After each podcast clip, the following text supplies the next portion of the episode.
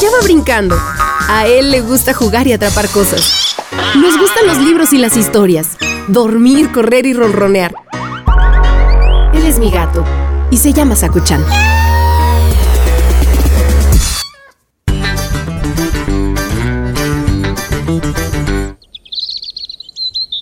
Hola, Sakuchan, ya llegué.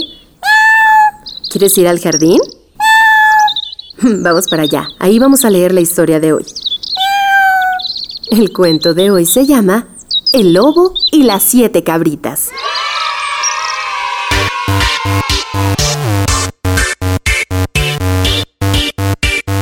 Había una vez una cabra que tenía siete cabritas. Todas estaban preciosas, blancas y de ojos grandes. Se pasaban todo el día brincando por todas partes y jugando una con otra en el prado. Cierto día de otoño, la mamá cabra le dijo a sus hijitas que tenía que ausentarse un rato para ir al bosque en busca de comida. Niñas, acérquense, escúchenme bien. Voy por alimentos para la cena. Mientras estoy afuera, no quiero que salgan de casa ni le abran la puerta a nadie. Ya saben que hay un lobo de voz ronca y patas negras que merodea siempre por aquí y es muy peligroso. Tranquila, mamita, contestó la cabra más chiquita de todas. Tendremos mucho cuidado. La madre se despidió y al rato siguiente tocaron a la puerta. ¿Quién es? Dijo una de las pequeñas cabritas. ¡Ábranme la puerta! ¡Soy su madre!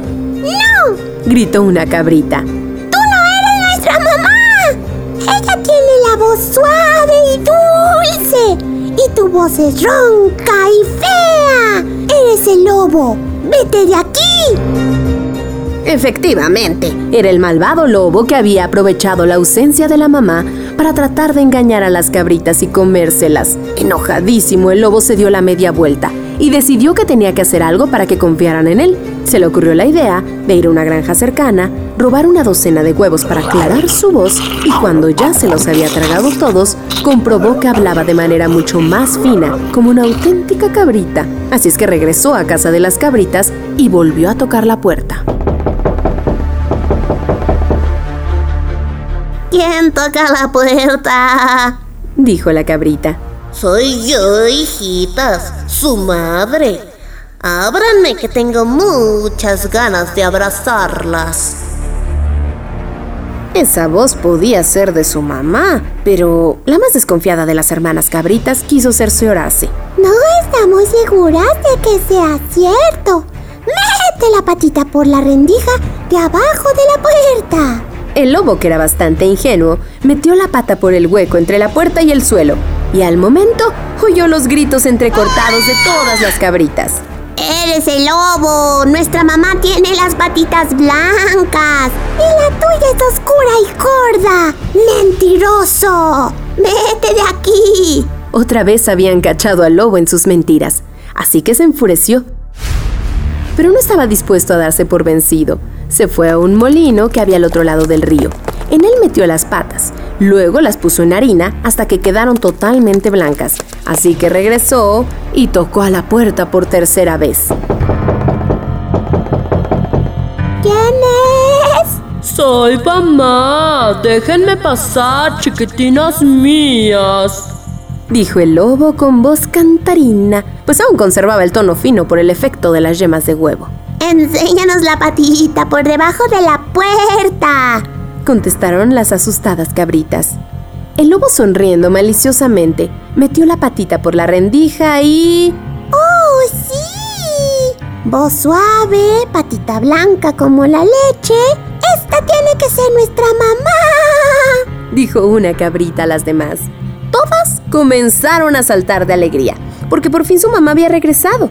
Confiadas, giraron la llave y el lobo entró dando un fuerte empujón a la puerta. Las pobres cabritas intentaron esconderse, pero el lobo se las fue comiendo a todas, menos a la más pequeñita, que se escondió en una caja de un reloj que tenían en el comedor. Cuando llegó la mamá cabra, el lobo ya se había ido. Ella encontró la puerta abierta y los muebles de la casa tirados por el suelo. El muy malvado se había comido a todas sus cabritas. Con el corazón roto comenzó a llorar y de la caja del reloj salió muy asustada la cabrita pequeña, que corrió a abrazar a su mamá. Ella le contó lo que había sucedido y cómo el malvado lobo las había engañado. Entre lágrimas su madre se levantó, agarró un mazo enorme que tenía en la cocina y se dispuso a recuperar a sus hijas. Vamos, chiquitina, esto no se va a quedar así. Salgamos en busca de tus hermanas, que ese lobo no debe andar muy lejos. Madre e hija salieron a buscar al lobo. Le encontraron profundamente dormido en un campo de maíz. Su barriga parecía un enorme globo a punto de explotar. La madre, con toda la fuerza que pudo, le dio con el mazo en la espalda. El lobo se llevó un susto tan grande que empezó a escupir a las cabritas que por suerte estaban sanas y salvas. Aullando, salió despavorido y desapareció en el bosque. No vuelvas a acercarte a nuestra casa. ¿Me has oído? No vuelvas por aquí, lobo malvado. Gritó la mamá cabra. Las cabritas se abrazaron unas con otras de emoción. El lobo jamás volvió a amenazarlas y ellas comprendieron que siempre tenían que obedecer a su mamá y jamás fiarse de desconocidos.